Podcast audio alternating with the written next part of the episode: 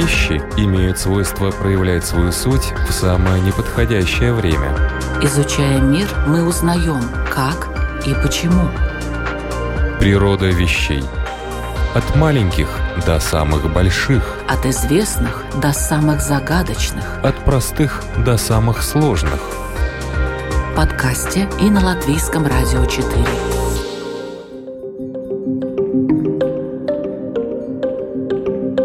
Программа «Природа вещей» у микрофона Людмила Вавинска. Приветствую вас. В период все нарастающего энергетического кризиса многие страны в Западной Европе начали усиленно рассматривать вопрос о возобновлении работы старых, закрытых или строительстве новых атомных станций. В свою очередь, находящаяся рядом с границей Литвы белорусская АЭС вызывает серьезную озабоченность у литовского правительства. Однако, возможно, это лишь политические заявления, ведь совсем недавно министр энергетики Литвы Даниус Кревис выразил сожаление, что страна так и не построила новую атомную электростанцию. По его словам, если бы в Висагиносе появилась новая АЭС, литовцы сейчас могли бы рассчитывать на значительно более низкие цены на электроэнергию. Но так ли это? Действительно ли атомная энергетика выгоднее обычной? Насколько безопасны АЭС, которые сейчас эксплуатируются в мире, в частности в Европе?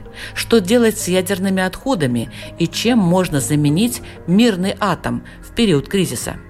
Эти вопросы я адресую гостю программы «Природа вещей», инженеру-физику Андрею Ажаровскому, эксперту программы «Безопасность радиоактивных отходов» Российского социально-экологического союза. Добрый день. Здравствуйте.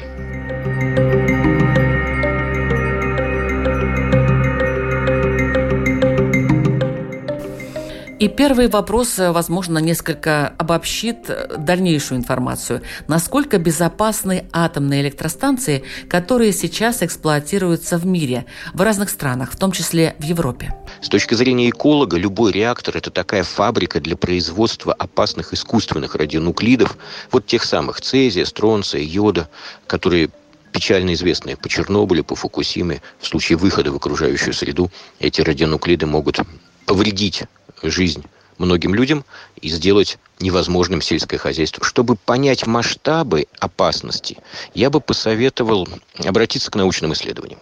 Вот есть исследование Австрийского института наук о Земле, института БОКУ. Оно закончилось давно, в 2012 году. И цель исследования понять э, в случае самой тяжелой аварии на каждой из атомных станций Европы, а потом они это сделали также, расширили это и на Россию, и на тогда еще не существовавшую белорусскую станцию. Так вот, понять, э, как может распределиться радиоактивное загрязнение. И если мы посмотрим на эти карты, там в основном расчеты про йод и про цезий. Цезий 137, йод 131. Так вот, выпадение цезия 137 на почву указано. Мы видим, что да то же самое, что в Чернобыле может повториться на любой атомной станции Европы в том или ином масштабе в зависимости от размеров реактора.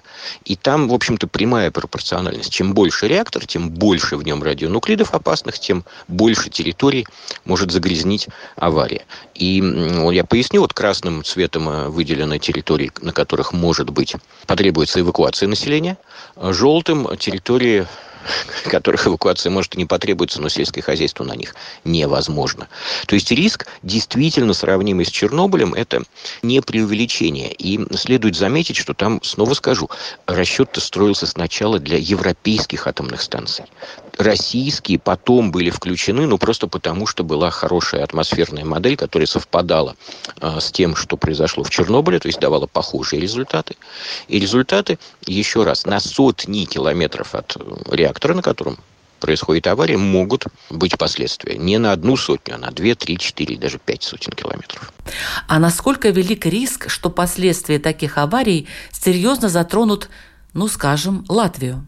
Для Латвии есть несколько атомных станций, которые я бы советовал посмотреть. Но в первую очередь это недавно построенная Росатомом э, недалеко от Вильнюса атомная станция в Белоруссии. И там не такое большое расстояние до Даугавпилса. И есть сценарий, когда ветер будет или в сторону Риги, или в сторону Даугавпилса, что может долететь. Да, я не оговорился даже до Риги.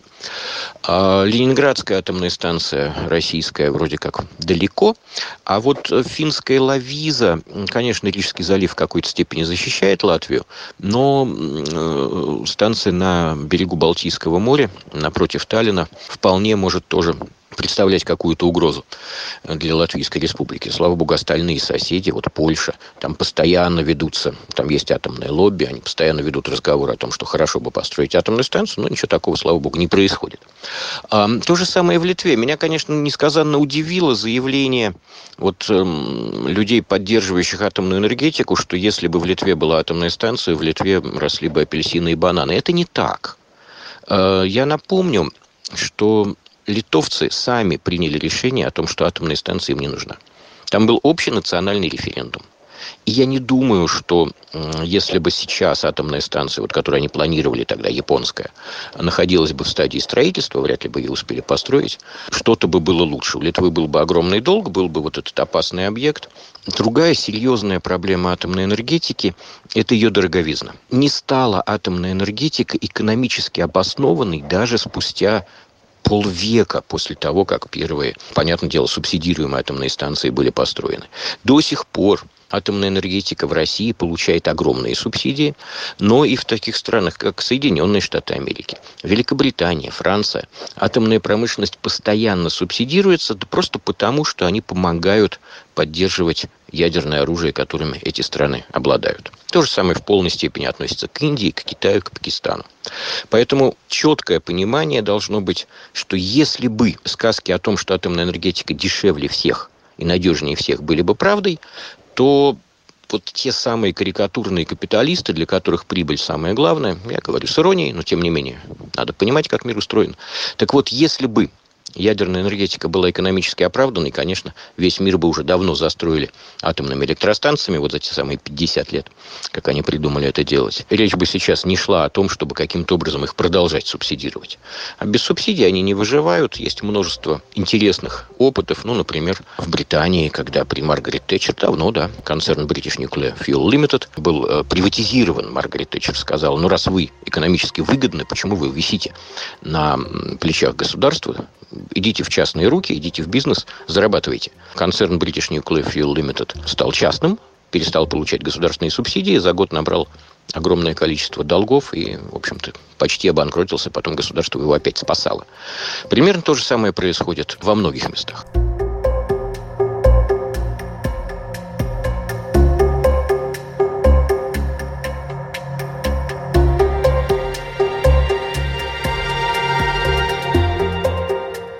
Можно ли прогнозировать уровень опасности, которая связана с процессами, происходящими на атомной электростанции? Знаем ли мы, как остановить цепную ядерную реакцию?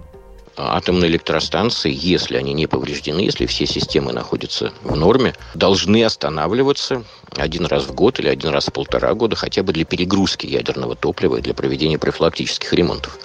Если системы безопасности повреждены, то да, вполне возможно повторение того, что было в Чернобыле или на Фукусиме по масштабам, не технически ровно того же. Потому что тут надо говорить, что снова для нас, для гражданского общества, важно, сколько будет выброшено радионуклидов из аварийного реактора, а не то, как именно будет развиваться авария. Просто есть тоже такая попытка э, напустить дыму и скрыть истинное положение вещей, когда сторонники атомной энергетики говорят, ну невозможно же повторение один в один всех технических вещей, которые случились на Чернобыльской атомной станции. Конечно, нет.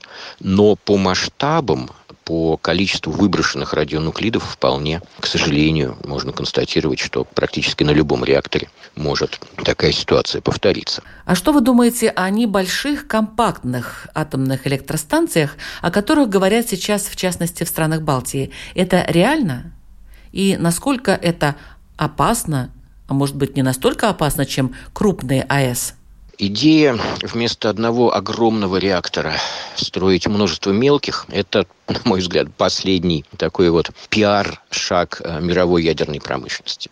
Я довольно давно слежу за всем этим, и я помню то время, это до Фукусима было, когда ядерная промышленность говорила, ну да, мы экономически несостоятельны, просто потому что реакторы слишком маленькие. Давайте строить реакторы мощностью 1 гигаватт полтора гигаватта.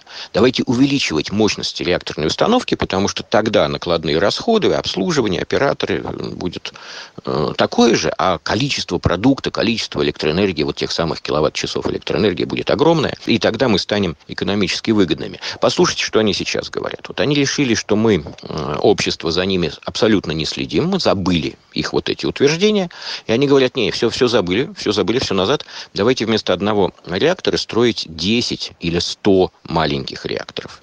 Опасность будет увеличиваться. Опасность будет увеличиваться. Я не говорю про экономические штучки. Понятно, что это будет разорительно, но это станет ясно только, когда такие реакторы будут построены.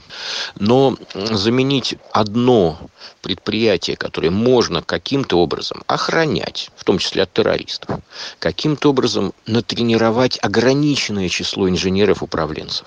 Ну, мне казалось, что как-то вот вопрос масштабирования в предыдущей версии сторонников ядерной энергетики выглядел более логичным. На маленьких реакторах происходили аварии. Можно посмотреть аварии на небольших военных реакторах. Да, то есть все это уже проходили. В Соединенных Штатах Америки была целая программа строительства небольших реакторов для вооруженных сил, чтобы запитывать э, военные базы в удаленных местах. Так что нельзя говорить, что маленькие реакторы будут более экономически оправданными. Нельзя говорить, что маленькие реакторы будут более безопасными, то есть менее опасными. Конечно, нет. Природа вещей. От малых до самых больших, от известных до самых загадочных, от простых до самых сложных. В подкасте и на Латвийском радио 4.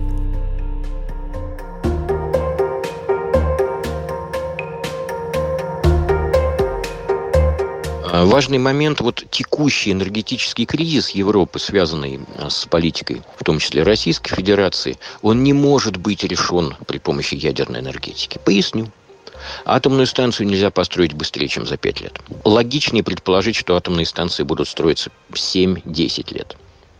Вот если сейчас везде, вот по всей Европе начнут строить атомные станции, то ну, самое быстрое через 5 лет они начнут давать электроэнергию. Что делать эти 5 лет? С ветряками, с солнечными панелями. Не так. Намного быстрее строить ветряные солнечные электростанции, они дают намного более дешевую электроэнергию, тот самый киловатт-час.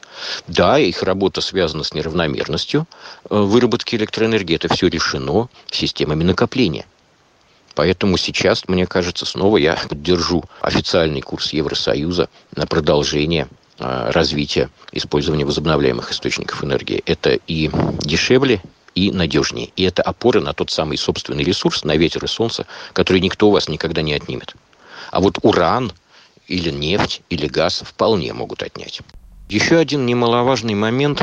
Атомные станции уязвимы не только для атаки террористов, но и при ведении военных действий обычными средствами. Как мы сейчас видим, вот ситуация вокруг Запорожской атомной станции просто привлекает внимание. Это постоянно текущий кризис до сих пор не разрешенный. И мы видим, что ситуация, когда действительно перестрелки с использованием крупнокалиберной артиллерии, э, с использованием крылатых ракет, баллистических ракет, происходит прямо вот в районе расположения атомной станции и могут вызвать аварии, о которых мы даже и не подозреваем. Вот если баллистическая ракета или крылатая ракета попадет в работающий энергоблок любой атомной станции Европейского Союза, последствия будут намного более серьезные, чем даже предсказывают австрийские исследования. И это новая уязвимость. Я очень надеюсь, что это еще один такой гвоздик в гроб атомной энергетики, потому что, конечно, лица, принимающие решения, должны понимать, что в случае политически стабильной ситуации, да, риск и террористического захвата, и военной угрозы не очень большой, но мы видим, что и терроризм не побежден, и вооруженные конфликты, к сожалению, бывают. Поэтому интересный такой сторонник у антиядерного движения, у экологов, это военные. Военные европейских стран должны объяснить своим политикам, что те страны, на территории которых нет атомных станций, они менее уязвимы в случае вооруженного конфликта, чем, например, Франция, вот просто напичканная атомными электростанциями.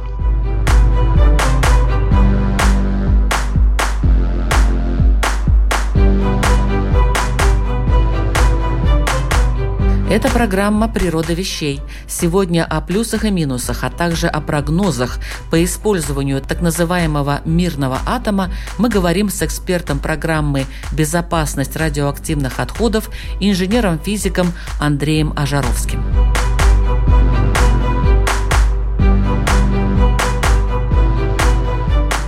Какие внештатные ситуации могут быть на атомной электростанции?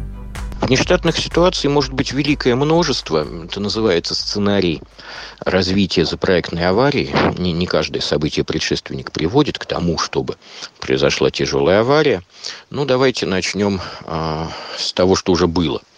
Э, Чернобыль из-за недостатков в конструкции реактора – а никто не скажет, что любые другие реакторы, кроме чернобыльских, абсолютно совершенные. Вот абсолютно совершенной инженерной системы не существует, если она чуть сложнее, чем молоток. Да и молоток может сломаться. Там может быть ручка подгнить, правда же? Так вот, э, абсолютно совершенных энергоблоков атомных станций не существует. Вполне возможно, что разработчики АЭС строились атомные станции, большинство европейских станций строилось в 70-е, 80-е годы, в период ядерного оптимизма, в дочернобыльскую эру. Так вот, это вот такое хорошее, надежное старье доработало до настоящего времени. И мы видим сейчас, что атомные станции Бельгии, Франции останавливаются из-за того, что сейчас нам стали понятно, что существуют дефекты в металлических конструкциях. Вот трещины в корпусах реакторов. Если кто-то хочет погуглить, посмотрите. Огромная проблема, да? Так вот, первое событие может быть связано с тем, что был какой-то дефект в оборудовании, дефект сварных швов, дефект э, металлоконструкций, ну, в частности, первого контура. И э, дальше понятно, разгерметизация первого контура, то есть выплевывание в окружающую среду накопленных в нем радионуклидов и та самая тяжелая запроектная авария, результаты которых показаны на картах австрийских. Второе, огромное количество внешних воздействий. Ну, то, что сейчас говорится про Запорожскую станцию, не дай бог, обстрел – крупнокалиберными артиллерийскими системами или ракетными системами. А разрушение защитных оболочек, да, это толстостенные бетонные сооружения, но это не бункеры – они не могут выдержать попадание крупнокалиберной артиллерии, бетонобойных снарядов или, не дай бог, крылатых ракет.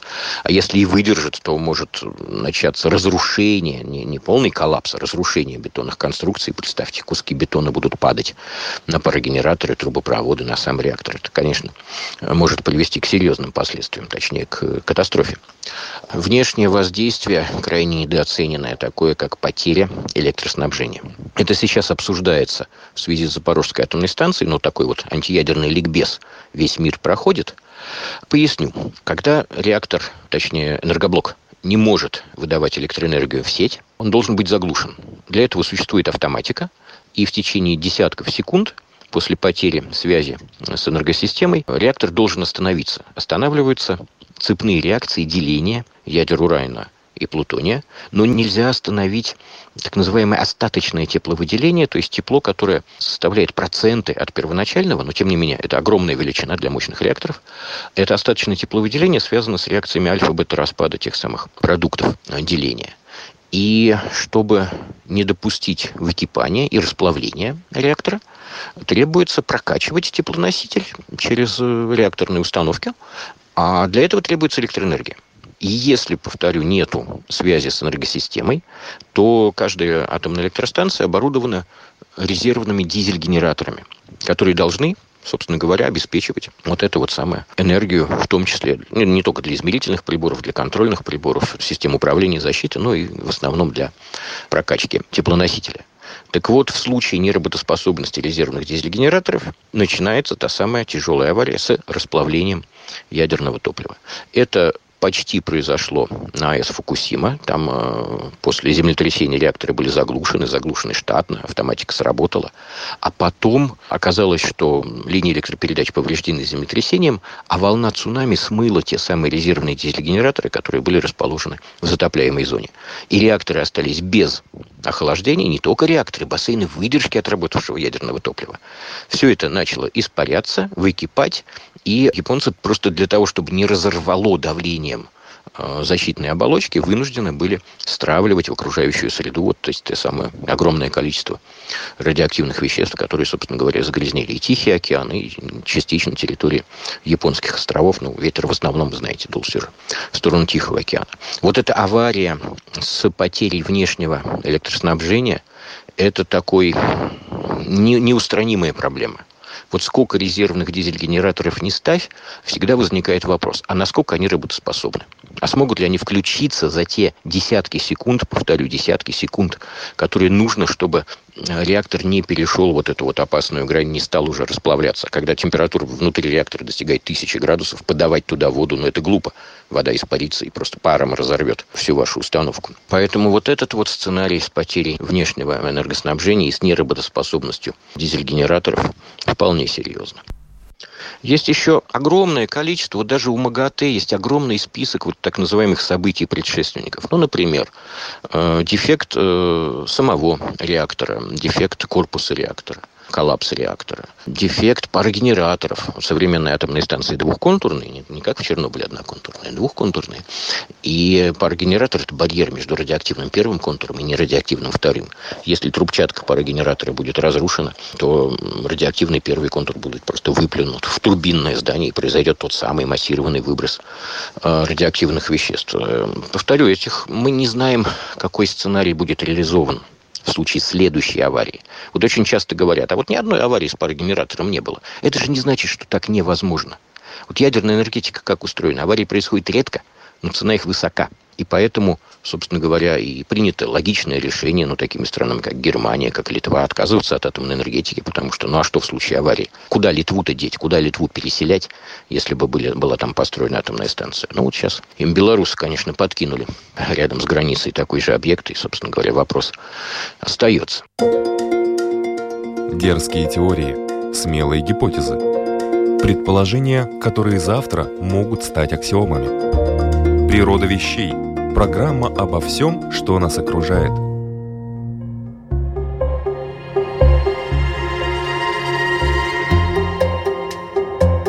Ну хорошо, а чем можно заменить атомную энергетику?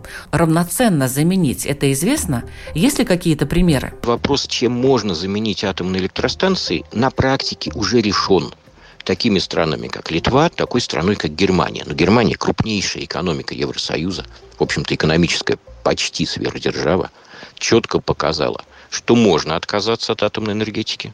Доля была огромная, там больше 30%. Сейчас она снижается, идет к нулю. И разговоры идут, может быть, о том, чтобы последним трем реакторам разрешить работать еще один год или два. То есть это не, не какая-то... Не может быть там не построено ни одного нового реактора атомной энергетики в Германии умрет сейчас, в конце этого года, ну или через год, или через другой. Итак, что же произошло в Германии? Усиленно развивалась возобновляемая энергетика. Сначала с государственными субсидиями, но это вот если брать 90-е годы, 2000-е. И планомерно отключались, не дожидаясь аварии одна за другой атомные станции. И мы видим, что вполне безболезненно для своей экономики Германия смогла обеспечить выход из ядерной энергетики. Вот на немецком это так называется, выход. Так что выход есть. И э, это, снова повторю, для меня очень важно, что это не теория. Но давайте посмотрим. Вот были планы у таких стран, как Вьетнам, э, таких э, построить, да, таких стран, как Индонезия, строить атомные станции и покупать реакторы, в том числе у России. Посмотрите, как Вьетнам отказался строить и японскую атомную станцию, и российскую атомную станцию, сославшись на то, что, извините, но возобновляемые источники энергии позволяют решить проблемы нашей страны, позволяют обеспечить дешевой и надежной электроэнергией страны. Да. С Литвой вопрос чуть более сложный. Мы знаем, что Игналинская станция ни разу не взрывалась, И она позволила Литве выдержать блокаду, энергетическую блокаду. Вот когда Литовская республика выходила из Советского Союза, был такой период. То есть отношение литовцев к атомной энергетике, в общем-то, было достаточно позитивное. Но идея строить японскую атомную станцию после Фукусимы, которая там местными, крайне, на мой взгляд, недальновидными политиками продавливалась, она не нашла поддержки у населения. Ну, давайте я так скажу. Она не нашла поддержки у населения, да потому что население взяло на себя ответственность решить этот вопрос. И атомная энергетика, в моем глубоком понимании, в демократической стране, это не вопрос куларного сговора правительства и промышленности. Общество должно иметь право голоса, должны проходить общенародные обсуждения и в идеале общенародные референдумы. История референдумов именно в странах Евросоюза по вопросам атомной энергетики э, референдумов очень богатая. Вот посмотрите, в Австрии референдум был в 70-е годы, в Италии в 80-е в Литве вот сейчас, недавно. Поэтому, собственно говоря, все понятно. Если кто-то предлагает строить атомную станцию в Латвии, Литве или вот в Эстонии, надо провести общенациональную дискуссию, послушать энергетиков, послушать экологов, послушать сторонников атомной энергетики и принимать решения. Окружающая среда около атомной электростанции, озера, куда стекает охлаждающая реактор вода – что вы об этом можете сказать людям, которые живут недалеко от атомных электростанций? Любой атомный реактор, если вы заметите, оборудован высокой вентиляционной трубой, а там ничего не горит. Зачем же им вот эти высокие трубы? Не градирни, не система охлаждения, а тоненькие такие трубочки. Дело в том, что атомная энергетика выбрасывает в окружающую среду газообразные радиоактивные отходы. Это аэрозоли, это радиоактивные газы, ну, благородные радиоактивные газы, они более-менее рассеиваются. А вот аэрозоли, содержащие радиоактивный кобальт, радиоактивный цезий, стронций, они выпадают вокруг, и мы знаем, что есть исследования, проведенные в Германии, называется КИКК, КИК, исследования по детским онкологическим заболеваниям поблизости от атомных электростанций, которые просто говорят, что есть медицинская статистика – есть корреляция, чем ближе к атомной станции живет ребенок, ну, там про детей до пяти лет вот этот эффект особенно явно виден, потому что, ну, дети по-другому устроены. Взрослый человек вот сколько съел продуктов, он столько и веществ из себя исторг. А ребенок, организм-то развивается, им нужен строительный материал. Если это строительный материал радиоактивный, ребенок получает заболевание. Так вот, результаты немецкого исследования КИКК говорят о том, что в радиусе 50 километров дети болеют чаще, в радиусе 50 километров от действующих атомных станций.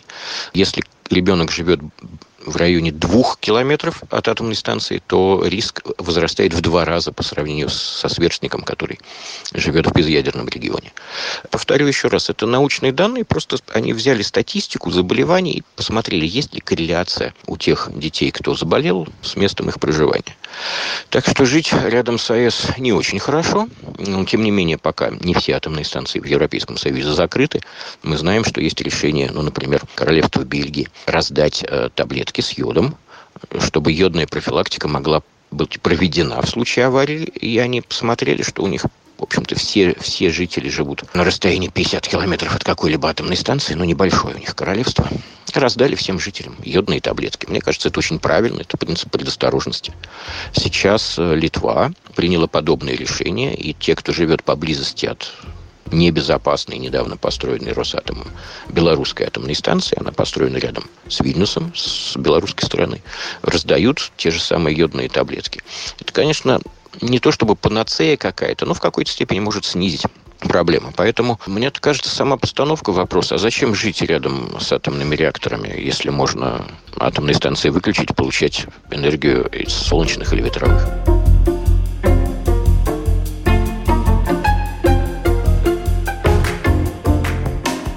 Ну и последний вопрос, но не последний по значимости, естественно.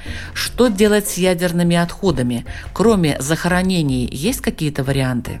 Радиоактивные отходы – это, в общем-то, еще одна ахиллесова пяточка, точнее, пята ядерной энергетики. Их очень большое количество. Вот про газообразные радиоактивные отходы я вам рассказал.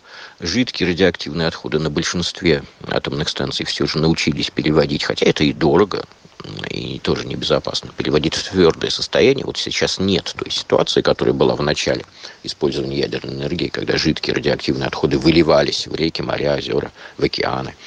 А, поэтому сейчас не будем про это говорить. Что делать с твердыми радиоактивными отходами? Да нет ни у кого такого понимания. Есть предложение закопать и забыть, так называемая концепция глубинного захоронения. Но мне кажется, эта концепция уже обанкротилась, поскольку вот те захоронения, которые были с дуру сделаны в 60-е и 70-е годы, часть из них протекает и создает больше проблем, если бы вот наши отцы и деды в 60-е и 70-е годы эти радиоактивные отходы не пытались бы закопать куда-то, а оставили бы просто снаружи, мы бы видели, контейнер протекает или нет. Примеры, ну, могу сказать, вот я обследовал несколько протекающих хранилищ радиоактивных отходов в России. Это, в первую очередь, город Электросталь, комбинат по производству ядерного топлива, а, Новосибирск, хвостохранилище Новосибирского завода химических концентратов, где вот есть объект, окружен колючей проволокой, хвостохранилище, да, то есть такой могильник, а из него вытекает ручей и берега ручья радиоактивные. А вот. Если говорить про Европу, то такой замечательный пример – это Германия. Есть аварийные хранилища. Это в первую очередь Марслебен, это на бывшей территории ГДР. И это Ассе-2, это старая соляная шахта, куда решили положить радиоактивные отходы. И она начала протекать, и сейчас правительство Федеративной Республики Германия на рекультивацию, на попытку вынуть вот эти радиоактивные отходы с глубины. Она глубокая шахта, 700-800 метров. Так вот, это будет им стоить больше миллиарда евро. Сейчас речь идет о миллиарде 200 миллионах, может быть, уже сумма повысилась, я не знаю. Просто кому интересно, наберите АСС-2, хранилище радиоактивных отходов, и посмотрите эту историю. Мне кажется, она крайне поучительна. Но атомная промышленность должна обществу предъявлять какие-то решения. Если решений нет, то в ход идут манипуляции и обманы. Поэтому вот в данный момент придумали, давайте закапывать не в соль, а в глину или в гранит. И та, и другая вмещающая порода геологическая имеет свои плюсы, свои минусы. И та, и другая геологическая порода не гарантирует полную изоляцию опасных веществ от окружающей среды и от места обитания человека на весь период, пока радиоактивные отходы остаются опасными. Поэтому, мне кажется, это крайне поспешное решение. Финляндии за ней идет. Россия, Швеция строить глубинные захоронения. Что будет во Франции и Бельгии, я не знаю. И посмотрите, как мучается Литва. Да, Литве помогает весь Европейский Союз, чтобы найти приемлемое место для размещения радиоактивных отходов, даже не доработавшей свой проектный срок Игналинской атомной станции, одной. Поэтому сейчас принятие решения о строительстве нового реактора – это обречение будущих поколений на вот такие мучения и траты – огромные расходы на поддержание в более-менее менее опасном состоянии тех самых радиоактивных отходов, которые производит каждый из реакторов, каждый из атомных станций. Повторю еще раз, в целом решения нету. Мы знаем, что от самых варварских решений выливания в моря, океаны почти отказались. Закачка под землю по-моему, практикуется сейчас только в Российской Федерации. Да, у нас есть э, три официально объявленных Росатомом места, где в подземные водоносные слои закачиваются жидкие радиоактивные отходы. Это под Волгу э, в городе Димитровград, это рядом с Томском в городе Северск, и это недалеко от Красноярска на горно-химическом комбинате. А некуда девать жидкие отходы. Повторю еще раз, выпаривать их слишком, слишком разорительно. Да, и то же самое делает Франция, мысль ААК, там, где занимаются извлечением плутония из отработавшего ядерного топлива атомных станций. А, до сих пор есть трубы, которые выливают жидкие радиоактивные отходы, альфа и бета-активные в первую очередь, да, в океан, а без этого атомная промышленность не может существовать. Вот снова, все же у отрасли есть огромные пропагандистские ресурсы. Если вот вы будете говорить со сторонниками атомной энергетики или с пиарщиками, они вам будут показывать, как оператор в белом халате сидит в комнате управления атомной станцией. А показывать надо вот эти ржавые трубы, которые или в России загоняют под землю проблему, или как во Франции выливают в океан. И там, и там радионуклиды вернутся к нам в окружающую среду с рыбкой, с продуктами, с дарами леса, это будет крайне, мне кажется, плохо. Также надо понимать, что есть множество ну, вот таких баронов Мюнхгаузенов, э, которые говорят, ну вот мы сейчас решим проблему радиоактивных отходов. Там, запустим их на Луну, э, затопим их в океане, э, вморозим их в льды Антарктиды, закачаем их в глубинный там, вулкан, в жерло вулкана. Все это рассчитано именно на то, чтобы создать в обществе впечатление, что, ну, в общем, да, проблема-то есть, но она вот сейчас, сейчас, завтра-завтра будет решена. Но если, еще раз повторю, более чем за полвека существования атомной промышленности проблема не решена, возможно, она и не имеет решений. Поэтому пока обществу не будет предъявлен работающий, понятный способ долговременного, долгосрочного обращения с радиоактивными отходами, ну, мне кажется, самое достойное поведение – это перестать эти отходы производить а те, которые произведены, вот перестать с ними что-то делать, перестать их туда-сюда возить, перестать их выливать в, моря океаны, перестать их закапывать в ненадежные геологические структуры. Отходы должны располагаться в контейнере, они должны быть контролируемы, то есть мы должны понимать, что сами контейнеры, здания, в котором они расположены, не подвержены деградации, не развалятся, не разрушатся, не будут захвачены там, террористами или разбомблены в случае вооруженного конфликта. Вот примерно так сейчас нужно поступать. Но мой вывод очень простой. Я давно изучаю атомную промышленность, как России, так и других стран. Мне кажется, рекомендации экологической общественности, они более адекватные. Перестать производить ядерные отходы, выключать один за одним ядерные реакторы, как это делает Германия, заменять их теми или иными Э, возобновляемыми источниками энергии, которые не создают таких проблем, но, по крайней мере, ни одна электростанция, работающая на энергии ветра, не может загрязнить территорию вокруг себя на сотни километров. Или взорваться таким образом, чтобы сделать безжизненной зону непосредственно рядом с собой.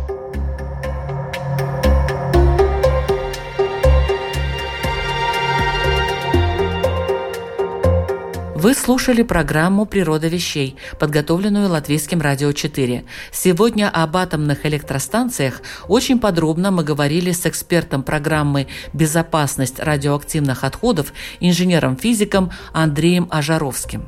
Что выяснили? Хорошо и очень хорошо надо подумать и оценить все риски, прежде чем принимать решение о строительстве АЭС – и дело тут не в кризисе, не в энергоносителях, а в судьбе всех жителей планеты, наших детей и внуков. Я благодарю нашего гостя за работу по просвещению и популяризации вопросов ядерной физики.